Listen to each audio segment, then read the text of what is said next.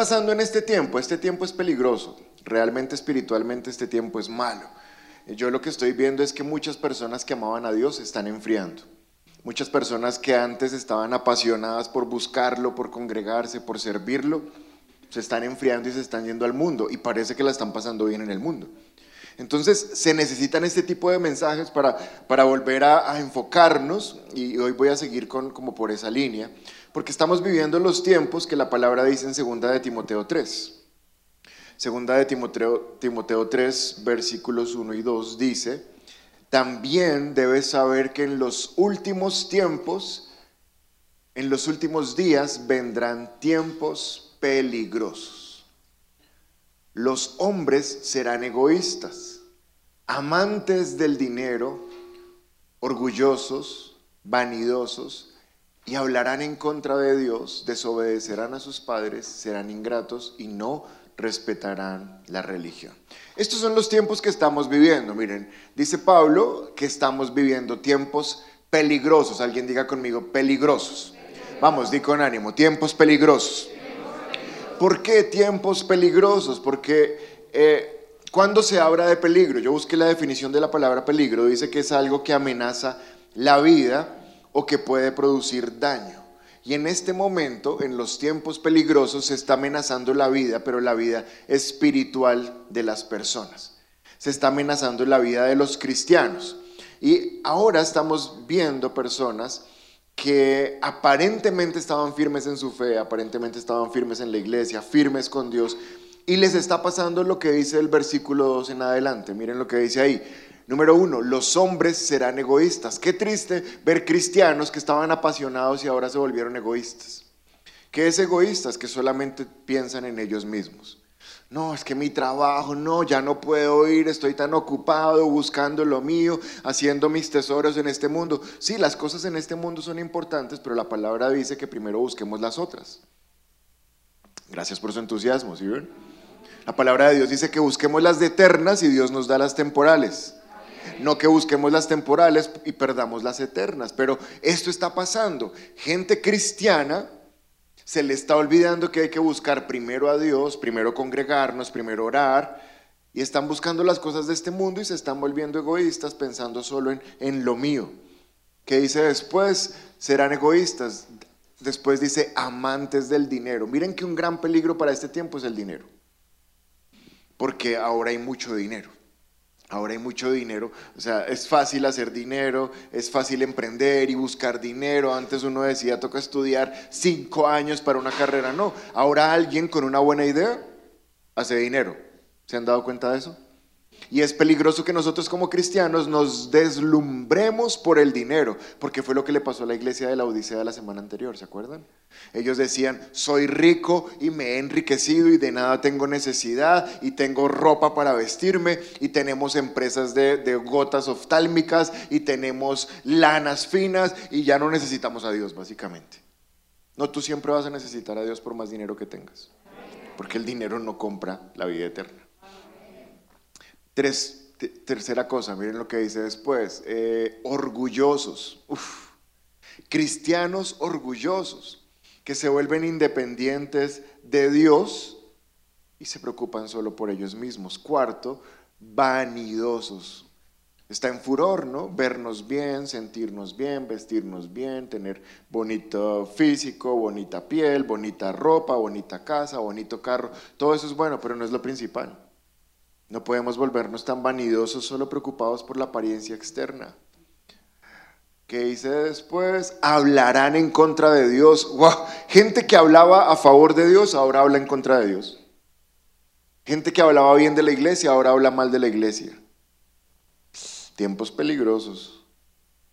Desobedientes a sus padres, desobedientes a los tres tipos de padre. Todo cristiano tiene tres tipos de padre. ¿Sabían?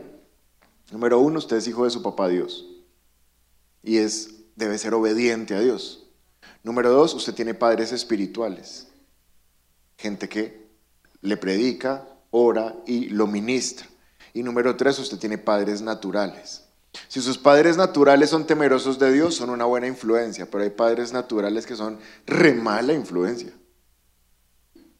Jóvenes vienen y dicen a uno, mi papá me dijo tal cosa, y uno, ¿qué?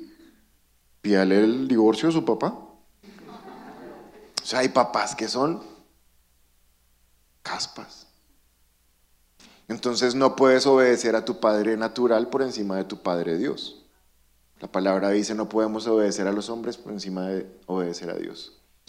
Entonces aquí dice que gente cristiana que amaba a Dios ahora desobedece a sus padres. Olvidé saludar, habían personas desde Nueva York, un saludo, desde México, desde Medellín, desde, sigamos, no me acuerdo más. Y dice después, serán ingratos. ¿Qué es ingrato? Alguien que ha recibido mucho y se le olvida dar gracias. Se nos olvida que todo lo que tenemos hoy es porque Dios nos lo dio. Y por último dice, y no respetan la religión. Se levantan en, todo, en contra de todo lo que se llama Dios. Y esas personas se congregaban con nosotros. Y esas personas servían con nosotros. Y esas personas venían a cantar a Dios con nosotros. Y ahora, ¿por causa de qué? De los tiempos peligrosos. Alguien diga conmigo, tiempos peligrosos. Y, la pregunta que me surge para este tiempo es, ¿por qué alguien que un día amó a Dios ahora ya no ama a Dios? Porque alguien que un día se apasionaba por congregarse, por servir, por buscar, ahora parece como que nunca conoció a Dios. Mateo 24, verso 12, tiene algo de la respuesta. Dice, y tanto aumentará, aumentará la maldad que el amor de muchos se enfriará. Entonces lo que Jesús nos dejó dicho es que se va a aumentar tanto la maldad, va a haber tanta posibilidad de pecar, tanta posibilidad de, fallar, de, de entrar en la tentación, que el amor de muchos se enfriará. Entonces, ¿cuál es la responsabilidad? ¿Por qué Muchos están enfriando. El versículo lo dice. ¿Por qué? Vamos, un poco más fuerte. ¿Por qué? No, la maldad no tiene nada que ver.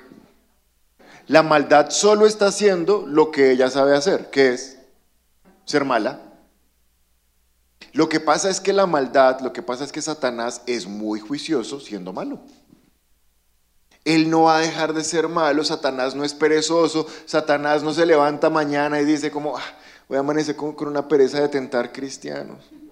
Ah, hoy no los voy a tentar. Voy a dejarlos que descansen. Mañana vuelvo y retomo. No, Satanás es juicioso. Él todos los días va a hacer lo que tiene que hacer.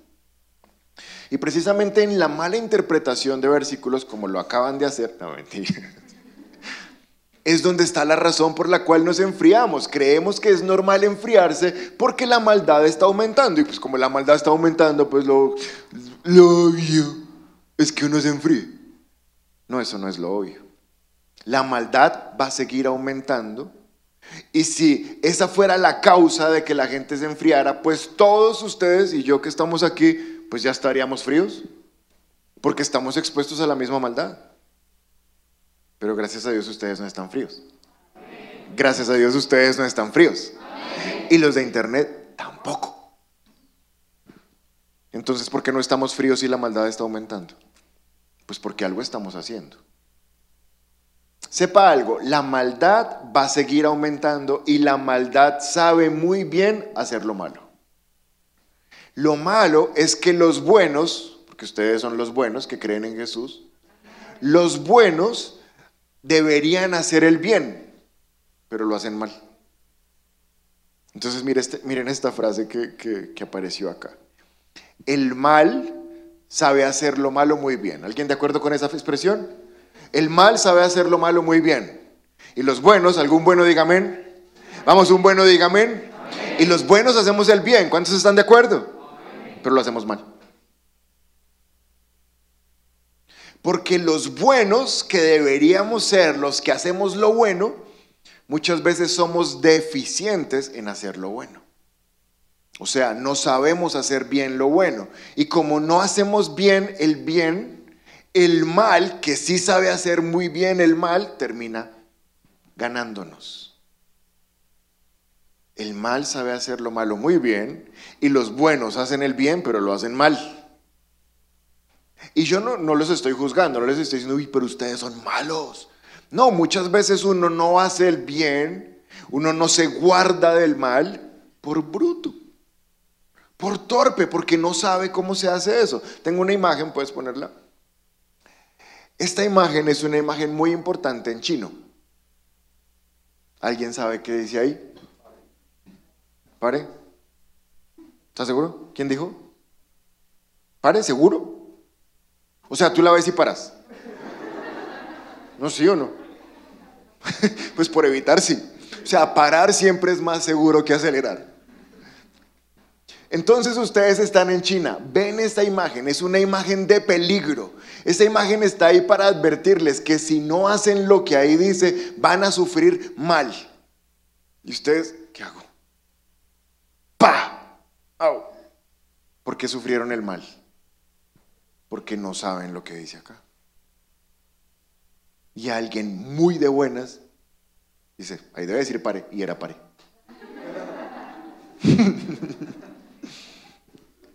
Pero esta imagen está ahí para decirte algo, mírame un segundo. Si tú no sabes interpretar las señales de alerta, seguramente no las vas a considerar y vas a sufrir el mal. Por más que tengas toda la intención, voy a viajar a China y voy a respetar todas, todas las señales que vea, pero si no las conoces, entonces no sirve de nada tu buena intención. Como cristianos pasa igual, no sirve de nada tu buena intención si cuando llegan las señales no las cumples.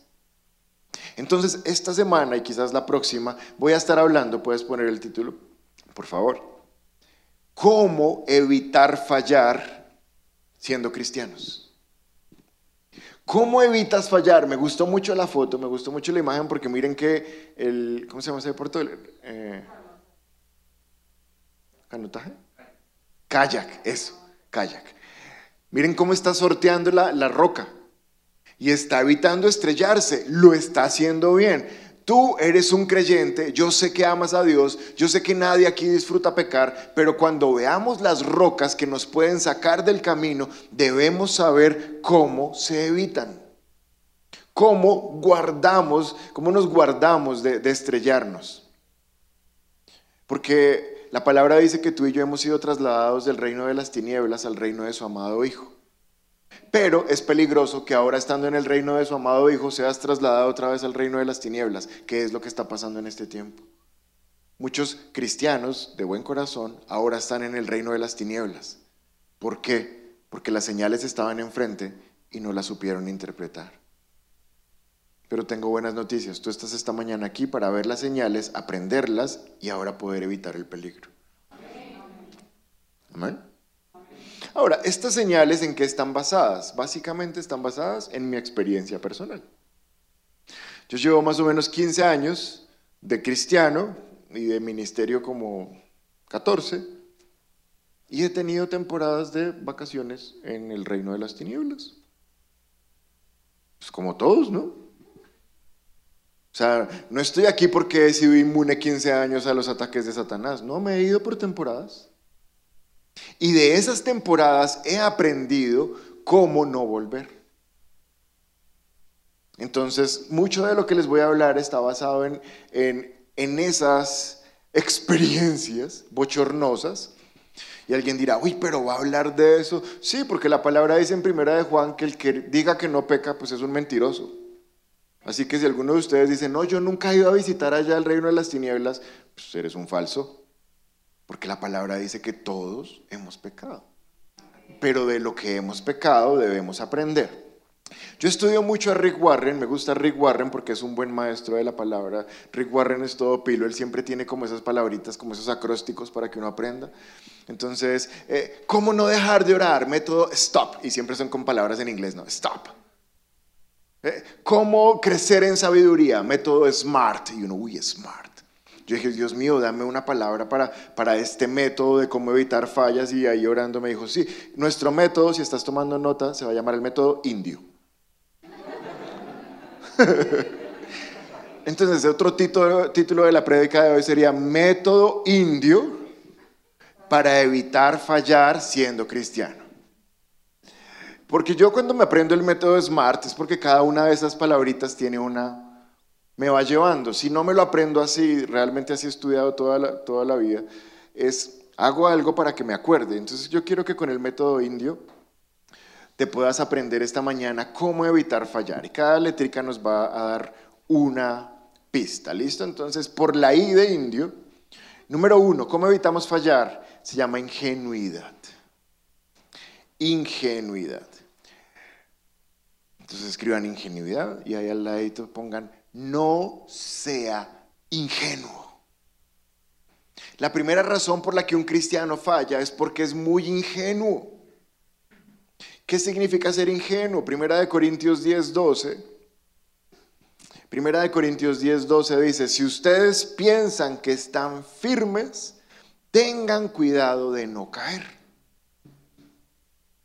Entonces, ¿qué es ser ingenuo? ¿Ya lo vieron con el versículo? ¿Qué es ser ingenuo?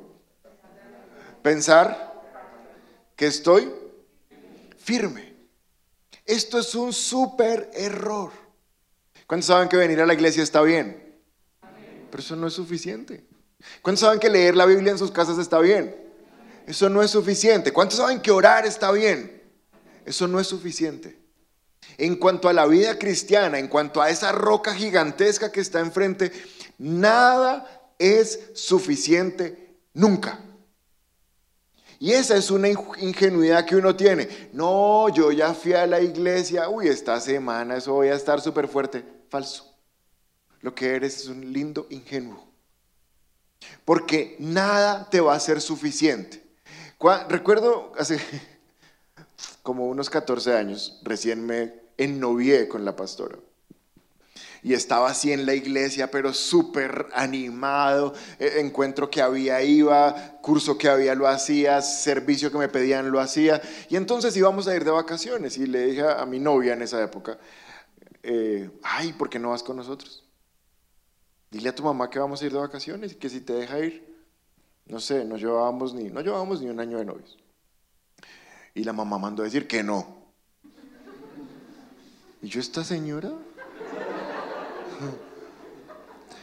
¿Acaso no sabe que soy el ungido del Señor? y me dio un mal genio con mi suegrita. Literal le dije a, mi esposa, ¿acaso es que tu mamá piensa que yo soy un mundano o qué? ¿No sabe que soy cristiano? Gracias a Dios no la dejo ir. Porque ese pensamiento es serio ah, como soy cristiano, entonces vamos, que eso no pasa nada porque soy cristiano. No. Tú puedes ser lo más cristiano, puedes ser la persona más llena de dones, puedes ser el ministro de ministros, pero estás expuesto a las mismas tentaciones y no las puedes menospreciar. Siempre debes saber que el peligro está enfrente y que la carne es débil.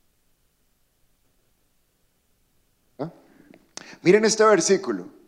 Dice, si ustedes piensan, alguien diga conmigo, piensan. Vamos, de una vez más, piensan.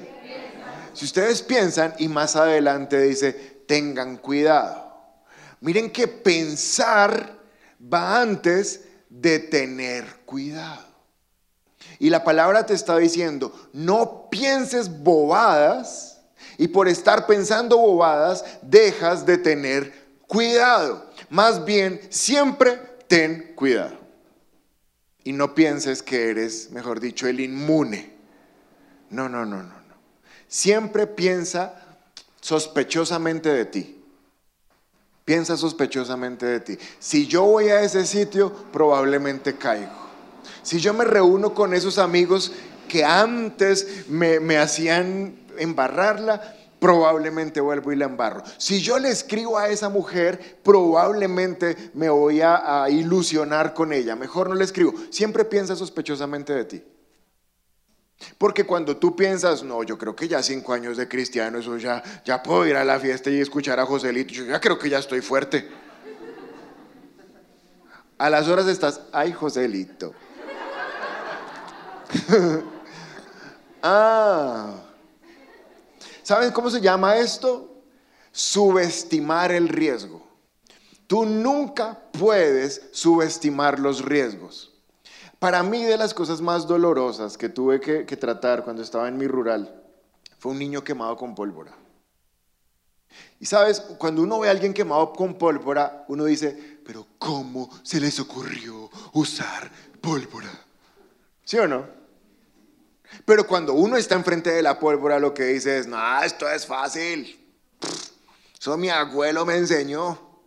Eso se prende y... ¿Sabes? La gente no se quema con pólvora porque quiera salir esa noche a quemarse con pólvora. ¿Qué va a hacer hoy? No, quemarme. Estoy como, como desparchada. La gente se quema con pólvora porque subestima el riesgo de la pólvora. Y cuando uno está ahí eh, tratando a estos pacientes, frecuentemente toca rasparles la piel quemada. Le duele más a uno que a ellos. Y quítele y despelléjelo. Y lo mismo pasa cuando alguien viene porque pecó, porque subestimó el riesgo de una tentación. Igual toca despellejarlo. Igual cada tentación que nosotros no evitamos nos va a producir un dolor terrible. Y cuando uno está hablando con personas que pecaron, uno se pregunta lo mismo que con la pólvora. ¿Y cómo pecó? ¿Cómo pecó si era tan obvio que no había que pecar? Bueno, ¿saben por qué pecó? ¿Por qué pecó? ¿Por qué? Porque subestimó el riesgo. ¿Y saben qué es, cómo se llama subestimar el riesgo? Ser ingenuo.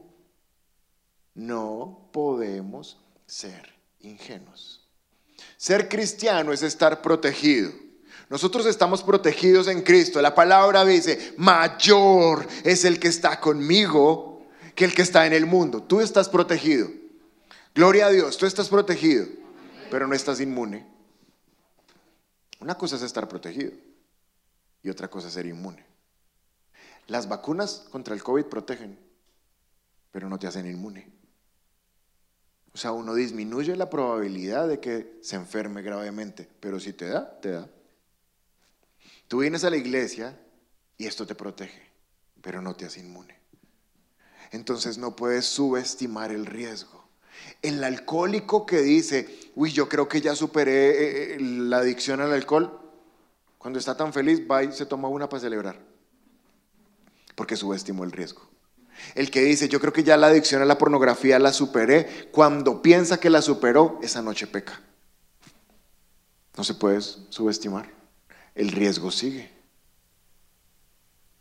Romanos 12:3 dice la palabra, ninguno se crea mejor de lo que realmente es. Sean realistas al evaluarse a ustedes mismos. Cuando tú te crees mejor de lo que realmente eres, eres un ingenuo. No, yo sirvo a Dios, yo predico la palabra, yo soy pastor, yo soy inmune, tonto, ¡pum! Nadie se puede creer realmente mejor de lo que es. Y me gusta eso, me gusta esta versión porque dice, sean realistas al evaluarse. Tú debes ser realista con tus debilidades. Tus debilidades son diferentes a las de otro, pero tienes que ser realista con las tuyas. Si tienes debilidad con las mujeres, sé realista, esa es tu debilidad. Si tienes debilidad con el alcohol, sé realista, esa es tu debilidad. Pero sé realista y no te creas mejor de lo que eres. Evalúate. Errores frecuentes en cuanto a la ingenuidad.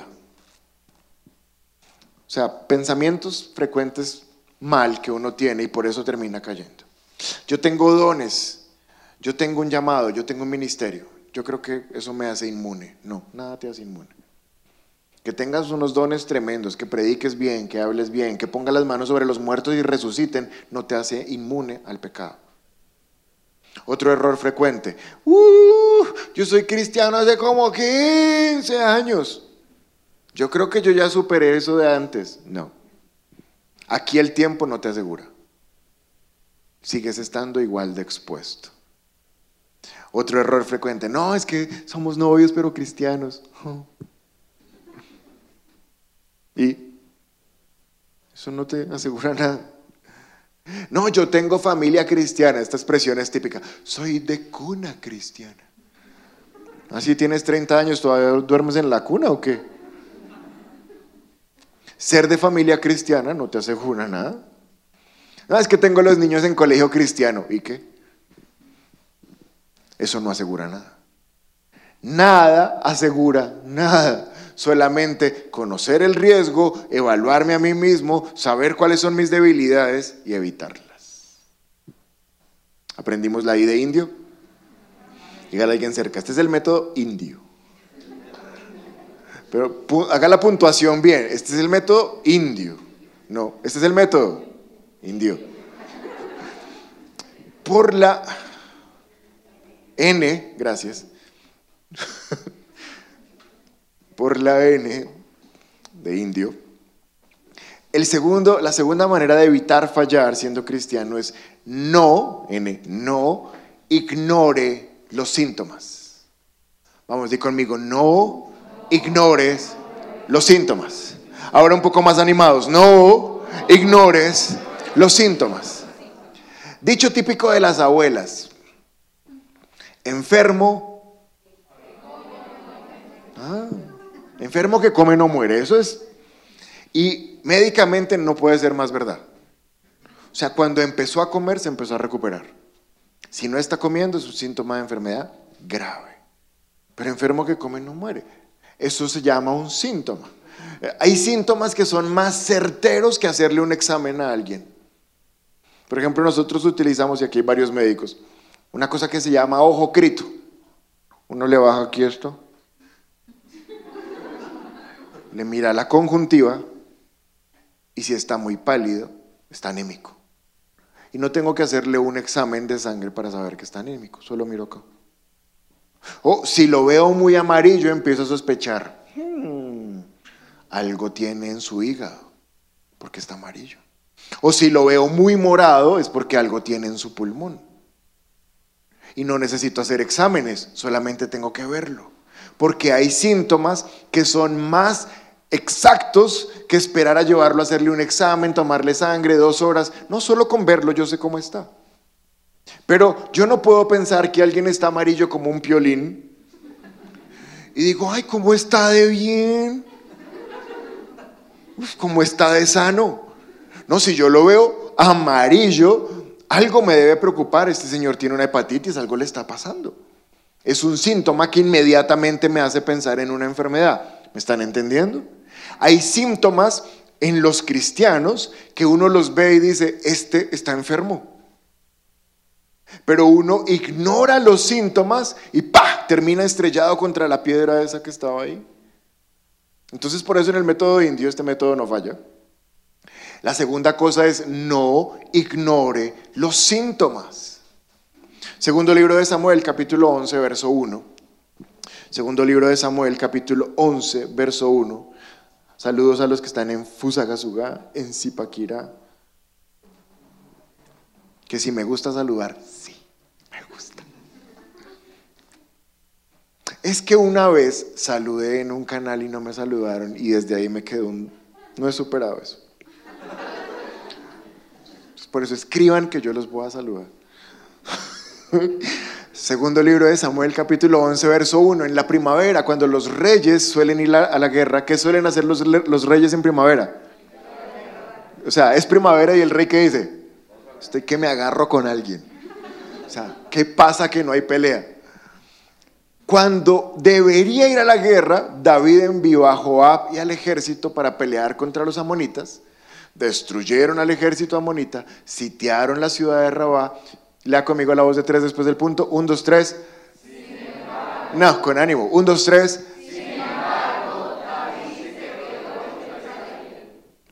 ¿Sí notan cómo empieza el versículo y cómo termina?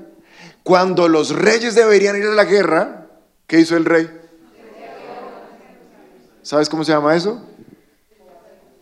Un síntoma. Porque a David le encantaba ir a pelear. David era experto. Fue el primero que mató un Goliat. Era capitán de los ejércitos. Siempre iba a pelear, pero este año no quiso ir. Ahí hay un síntoma. Él debería estar haciendo algo, pero no lo hizo. ¿Sabes qué pasó después de que se ignoró ese síntoma? La peor tragedia del rey David. Codició a una mujer que no era su esposa, la trajo, la violó, la embarazó, tuvo que matar al esposo de la señora para tapar la falta y de ahí para allá, error tras error, tras error, tras error. ¿Sabes por qué? Por ignorar un síntoma. David se debió preguntar, venga, pero yo por qué estoy emperezado de ir a la guerra este año. No, no, no, no, no, vamos a levantarnos, vamos a ponernos la armadura y nos vamos. Pero cuando tú ignoras los síntomas, terminas estrellado contra la piedra. ¿Cuáles síntomas no debe ignorar un cristiano? ¿Cuáles síntomas? Les voy a dar síntomas. El primer síntoma que un cristiano que está enfermo tiene es que descuida su oración. Mateo 26, 41, Jesús les dice a los discípulos, velen y oren para que no cedan a la tentación. Porque el espíritu está dispuesto, pero el cuerpo, pero el cuerpo es débil. Y como el cuerpo es débil, y, como somos cristianos que no queremos volver a terminar en el mundo, que no queremos terminar avergonzando a Dios, avergonzando nuestro testimonio, avergonzando la iglesia donde nos congregábamos, como somos gente que queremos estar firme hasta el final, debemos estar orando. ¿Saben qué dijo Jesús? Oren para que no cedan a la tentación. Entonces alguien que ya no quiere orar, ya está enfermo. Algo le pasa. Y cuando uno está enfermo tiene que ir corriendo a buscar solución. O sea, uno tiene un dolor de cabeza y se va corriendo a la droguería y dice, deme algo para esto, se me está estallando la cabeza, deme algo. Cuando tú tienes falta de oración debes ir a correr a un sitio donde estén orando y orar. Entonces, si tú dices, sí, mi síntoma es que he descuidado la oración, el martes a las 6 deberías estar acá orando. O conectado orando. Pero conectado orando, no poner la oración por ahí.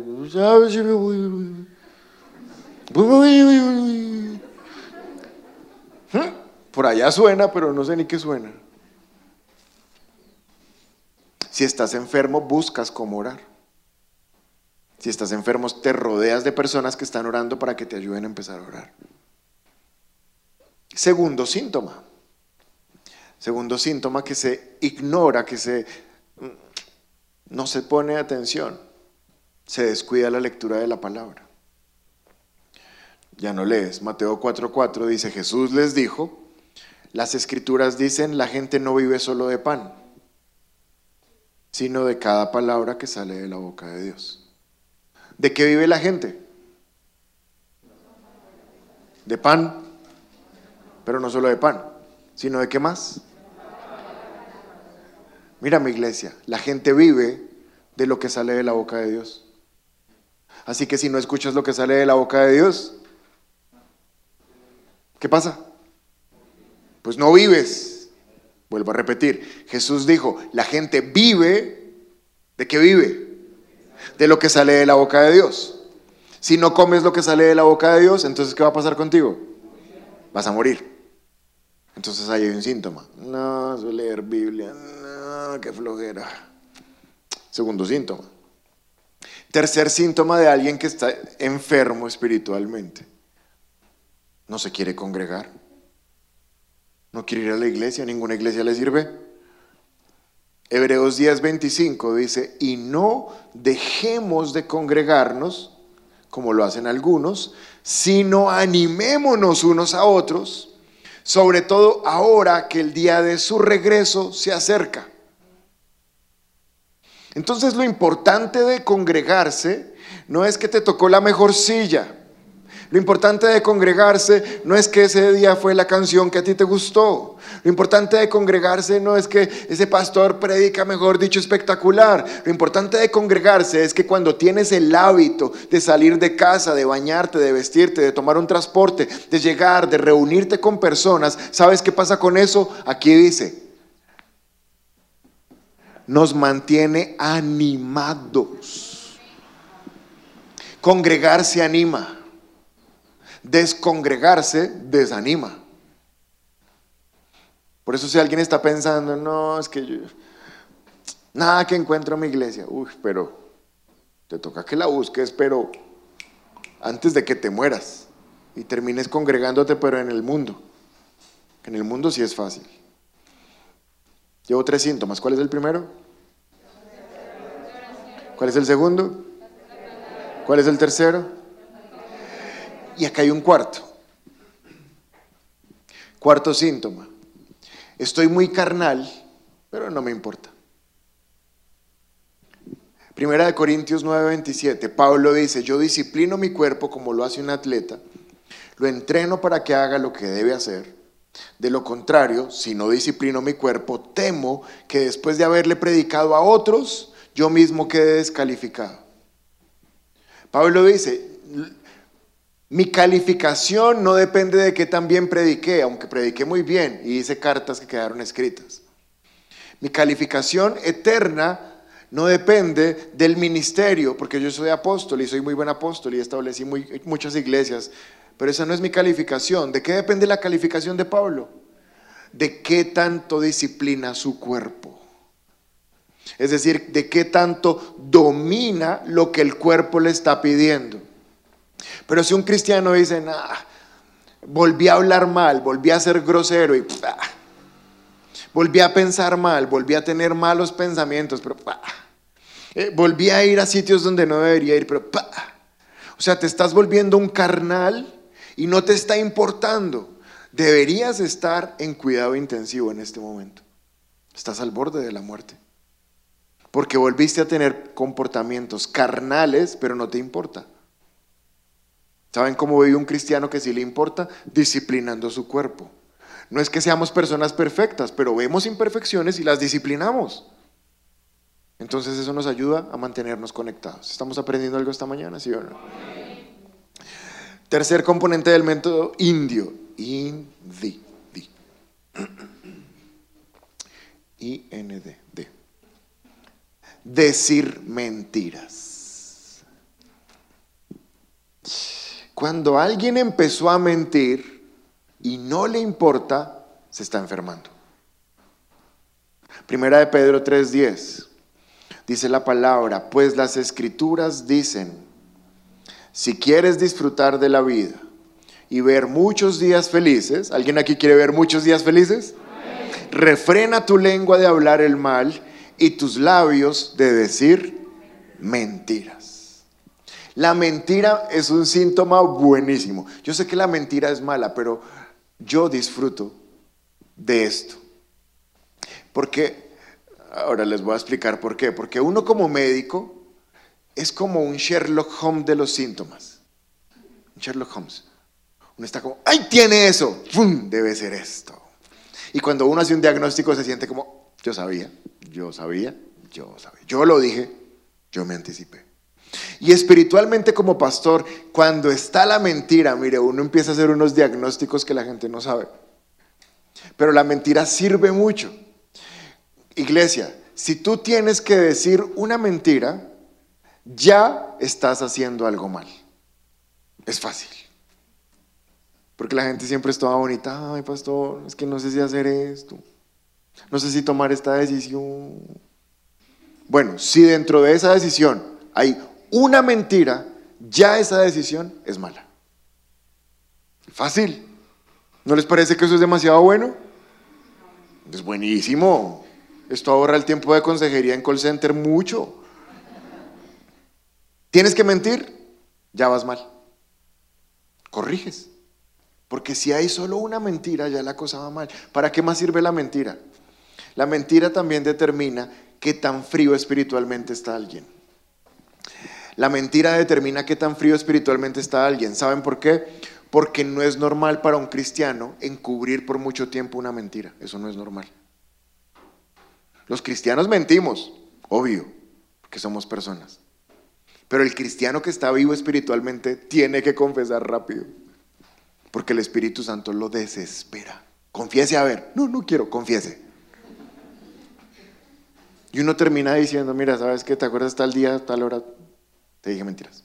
Ay, descansé. Pero si alguien cubre una mentira un mes, seis meses, un año, uy, espiritualmente está muy enfermo. Porque no es normal que un hijo de Dios encubra una mentira por tanto tiempo. ¿Me están entendiendo? Por eso la mentira es tan buen síntoma.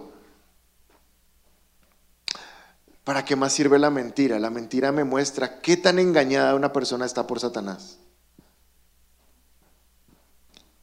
¿Por qué digo esto? La mentira me muestra qué tan engañada una persona está por Satanás. ¿Por qué lo digo? Porque aquel que piensa, no, a mí no me van a pillar, ese sí que está engañado por Satanás. No, esto yo lo tengo cubierto, esto no se va a saber nunca. ¿Nunca? ¿En serio? Uy, el diablo sí te tiene, pero muy engañado. Porque no hay ninguna cosa bajo la tierra que no llegue a ser descubierta. Ninguna. ¿Han descubierto a alguien que les está mintiendo? Seguro que si les pregunto, ustedes tienen unas historias, pero locas de cómo los descubrieron. No, llegó tal persona a preguntarme por no sé quién. ¿Qué, qué hubo? ¿Qué, ¿Cómo sigue? ¿Cómo sigue qué? ¡Pum! Ahí lo pillaste. Te llega un recibo de algo que se compró. No sé, algo. Pero el que piensa que no va a ser descubierto, esa persona es un buen amigo de Satanás. Porque Satanás es el padre de la mentira. ¿Han leído ese versículo? Entonces Satanás le dice a esa persona que piensa que nunca será descubierta, tranquilo hijito, tranquilo. Yo te voy a ayudar para que no te descubran, tranquilo. Esto está súper bien, súper bien encubierto. No, siempre seremos descubiertos. Entonces les voy a dar algunos unos consejos respecto a la mentira. Consejos con respecto a la mentira. Consejo número uno, siempre es mejor la verdad a pesar de las consecuencias. Siempre. Siempre. A Juan le enseñamos una frase. La verdad, cueste lo que cueste. Te puede costar reputación, te puede costar plata, te puede costar tiempo, te puede costar un trabajo, pero siempre es mejor la verdad. A pesar de las consecuencias. Segundo consejo al respecto de la mentira. Es más fácil terminar un problema si se confiesa pronto. Entre más rápido se confiese, menos problema vas a tener. Confiesa pronto.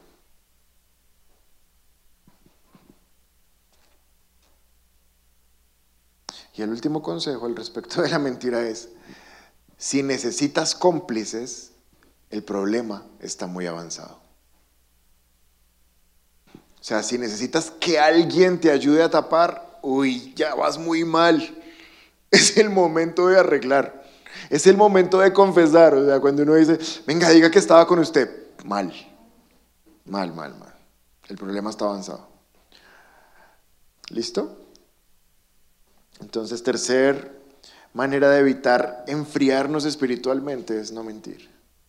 No mientas, no te mientas.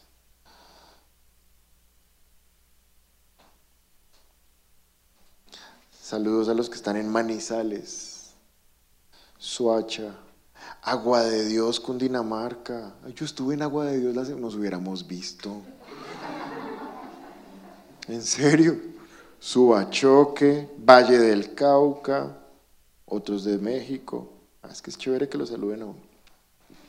¿Cuántos llevamos? Método indio. In, di, o. Ah, bueno, la, I y la O final son, son una sola, ¿listo? Dio, io. Ya es el cuarto y con este termino hoy. Dio, i, o. Io. Ya, ahora sí.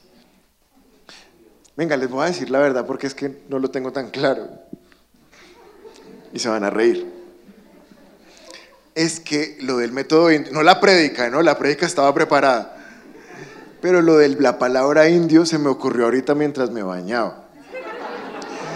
Entonces, por eso es que no la tengo así como tan clara. Pero ya en la segunda reunión ya va a estar bien. Dio, io, io. La cuarta manera de no perder el propósito, la I es involucrarse y la O es ocuparse. Involucrarse y ocuparse. Es decir, no ser desocupados. No ser desocupados. Yo sé que aquí debe haber personas súper ocupadas. Uf, juiciosos, trabajadores, buenos estudiantes, eh, mantienen esa casita como una tacita de té, pero no estoy hablando de eso. Cuando tú no te ocupas en las cosas que Dios te llamó a ocuparte, estás en alto riesgo de enfriarte. porque eres un desocupado. Primera de Tesalonicenses 5:14 dice la palabra de Dios, también les rogamos, hermanos, que le llamen la atención a los ociosos. Es decir, estoy hablándole a los perezosos. ¿Qué es un ocioso? Alguien que pierde tiempo y deja de hacer lo que debería estar haciendo. Tú eres cristiano, ¿cuántos cristianos hay aquí? Y no hay cristianos desocupados, todos tenemos que estar haciendo algo. Efesios 5:14 Dice, por eso dice, despiértate tú que duermes, levántate de entre los muertos y te alumbrará Cristo. Por tanto, Cuidado con su manera de vivir, no vivan ya como necios, sino como sabios. Verso 16, aprovechen bien el tiempo porque los días son malos.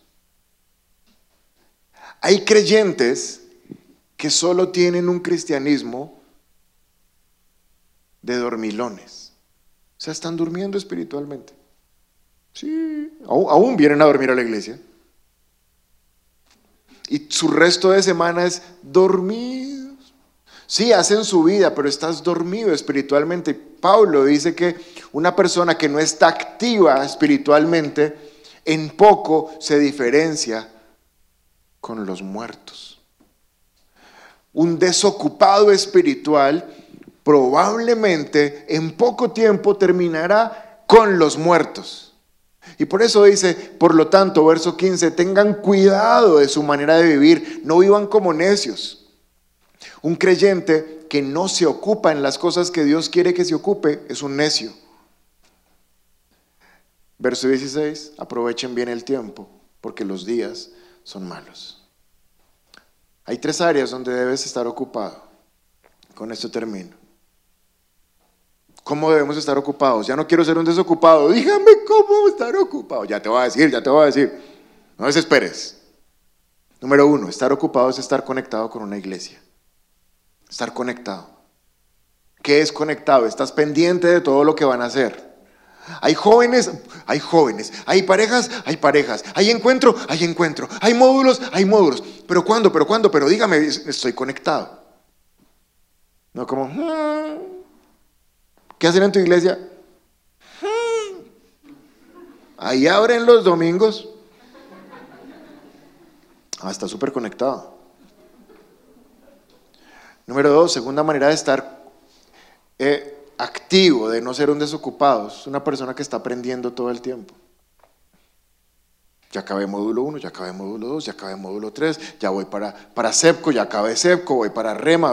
¿Qué hay más hay para aprender? Necesito aprender la palabra está aprendiendo. Nunca se debe subestimar el valor del conocimiento. Y número tres, y con esto ya se acabó el método indio. Un desocupado es una persona que no está sirviendo. Hay que servir. Si no sirves, no sirves. Ah, quiero servir, póngame a servir. Ah, bueno, depende de las dos anteriores, de estar conectado y de estar aprendiendo. Amén. Si es la primera vez que te conectas con nuestra iglesia y quieres aceptar a Jesús en tu corazón, te invitamos a que des clic en este video. También queremos conocerte, así que te invitamos a que nos dejes todos tus datos personales en nuestro sitio web. Por último, si quieres ver nuestro último video, te invitamos a dar clic aquí. Recuerda suscribirte, activar las notificaciones y seguirnos en todas nuestras redes sociales. Somos un lugar cerca de ti y trabajamos por una nueva generación.